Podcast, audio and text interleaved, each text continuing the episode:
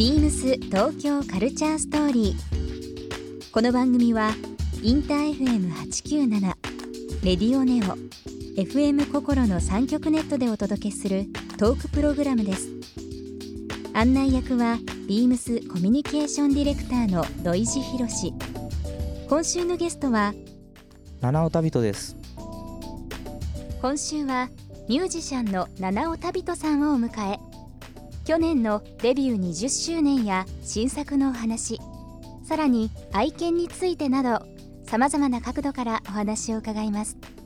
そして今週七尾さんへプレゼントしたベースボールキャップをリスナー1名様にもプレゼント。詳しくはビームス東京カルチャーストーリーの番組ホームページをご覧ください。応募に必要なキーワードは番組最後に発表します。Beams. Beams. Tokyo Culture Story. Beams Tokyo Culture Story. This program is brought to you by Beams. Beams ありとあらゆるものをミックスして自分たちらしく楽しむそれぞれの時代を生きる若者たちが形作る東京のカルチャー Beams 東京カルチャーストーリー。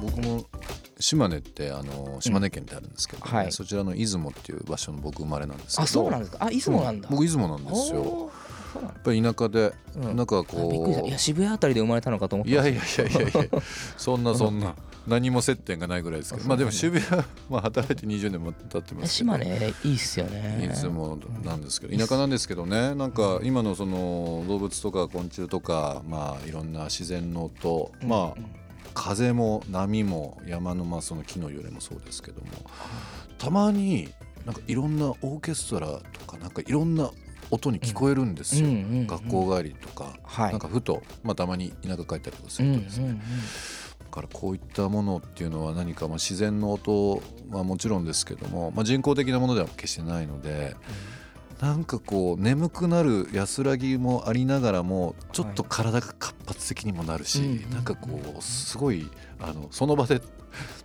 なんていうんですかあのひざまつくはないですけどもちょっとしゃがみ込んであなんか自然の音っていいなってなんか変な人になる時もありますと、うんうんうん。いやすげえわかる。島根なんですね。そうですよ。そしたら結構ビビッドに感じますよね。そういう自然の変化っていうか、ね。季節でどんどん音も変わってくんですよねその辺の音全も然違いますもん。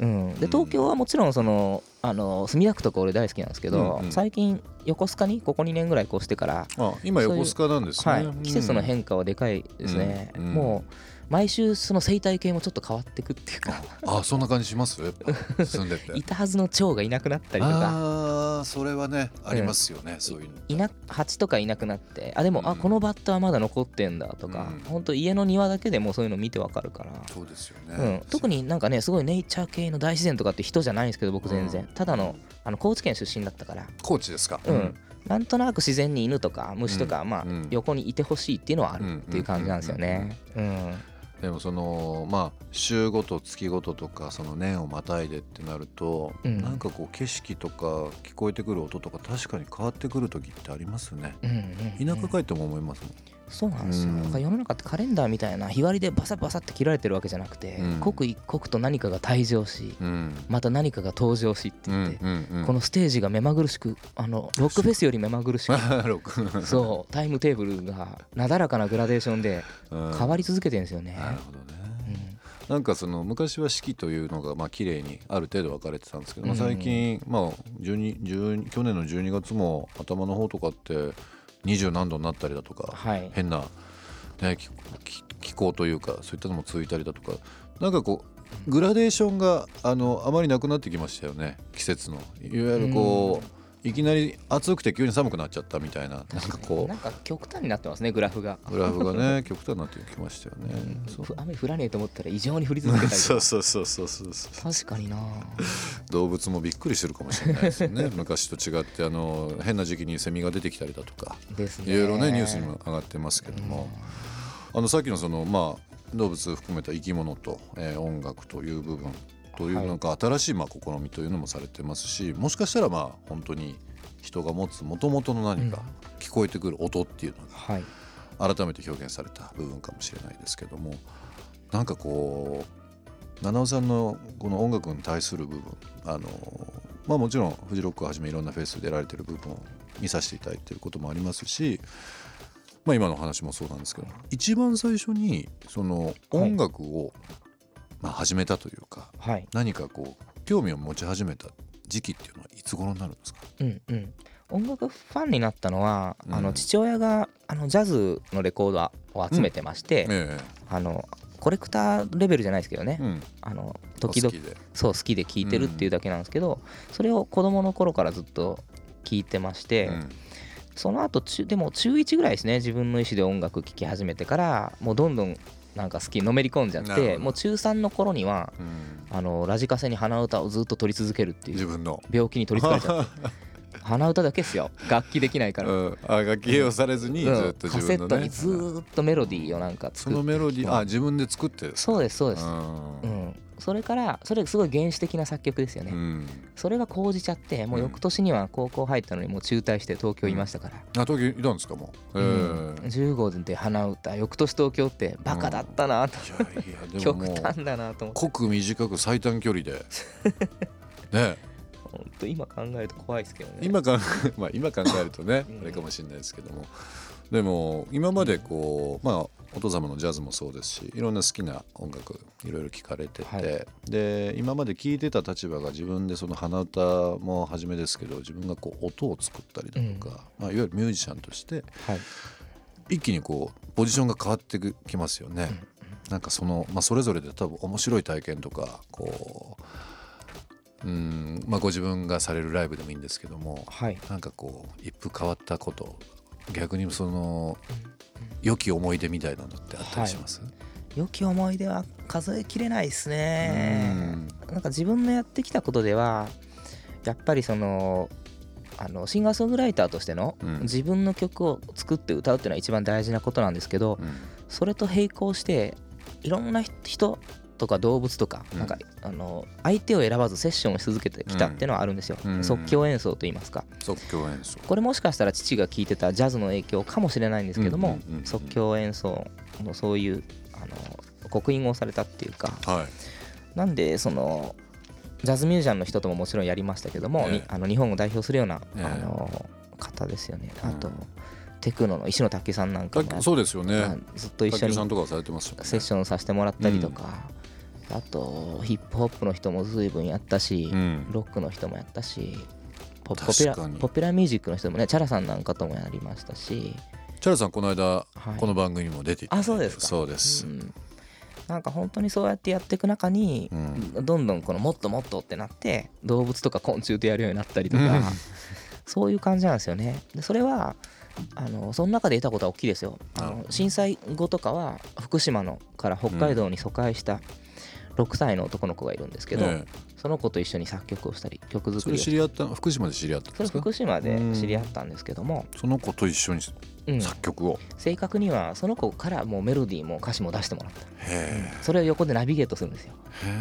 みんな曲ってできないって自分で思い込んでる場合が多いんですよ、えうん。あのお絵描きみたいな落書きはみんな絶対子供の頃したことあるからはい。できるって言うんだけど、曲は作ったことない人がほとんどでできないと思い込んじゃってんだけど、うん。僕は鼻歌から始まってるんで 分かるんですよ。できるってことが。なるほど。なんで6歳に鼻歌でメロディー出す方法をちょっと教えて、うんうん。じゃあ出てくるのねで彼が作ったのが「スキー」っていう曲なんですけどもへ福島にいた頃はゲレンデでしんちゃんっていう友達とスキーをしてたんだけど、はい。今は北海道でやっぱり雪降るからスキーできるんだけどえうん。しんちゃんとまた会いたいなっていうねいい歌詞書いたんだよね。いい6歳の子が。そう本当に6歳かよってぐらいいいメロディーいい歌詞で。それはその震災の間ずっと福島で自分は曲を作ったわけですけどもそれよりもそこにいらっしゃる方がもし、あの僕のナビゲートで曲を作ってくれるんだったらそれが本当のフォークロアじゃないかと。なるほどね。その土地の音楽。確かにその6歳の、えーことは今でも進行あったりするんですかそうですね、うん。今もそのお父さんうん。あの安西果樹園っていう果樹園をやってる人なんですけど、ついこの間ツイッター DM くれたりしましたね。そうですか。でも今何歳になってんだ？6歳じゃなくなってるぞ。ねえ。結構でかいですよ いや下手したら中学生とか、なってますか？当時はまあ小学校1年生とかですからね、うん、6歳とか。11ぐらいかも。会うのが楽ましみ。た違う感性というか、何か違う表現が出るかもしれないね、出るかも、そして声変わりしてる声変わりしてるから。それ面白いな。でもなんかあのー七尾さんってなんかこう一つのジャンルというか、はい。い非常にこうひ広い活動で、まあ、音楽ももちろんそうですしなんかこうメッセージとしても一言で何か言葉って表現するのって難しいですね。確かに。シンガーソングライターではあるんですけどもなんだろうな昆虫、まあ、犬のイメージはありましたけど 昆虫動物羽の音なんかそういったのはすごい面白いな。ビームス東京カルチャーストーリー。ゲスト七尾旅人さんにプレゼントしたベースボールキャップをリスナー1名様にもプレゼント。応募に必要なキーワード「ドッグ」を記載して番組メールアドレス beams897 アットマークインター FM.jp までご応募ください詳しくは番組ホームページまでビームスビームスメン渋谷ショップマネージャー近藤博です。ビームスメン渋谷では1月11日から27日までインディアンジュエリーフェアを開催いたします。ビームスが展開するインディアンジュエリーを一堂に集めるほか、希望のインディアンジュエリーショップ、ロングブランチから厳選したアイテムも特別に展開します。中には一点物の貴重なアイテムもございます。この機会にぜひご来店ください。ビームス東京カルチャーストーリー Beams Tokyo Culture Story. This program was brought to you by Beams.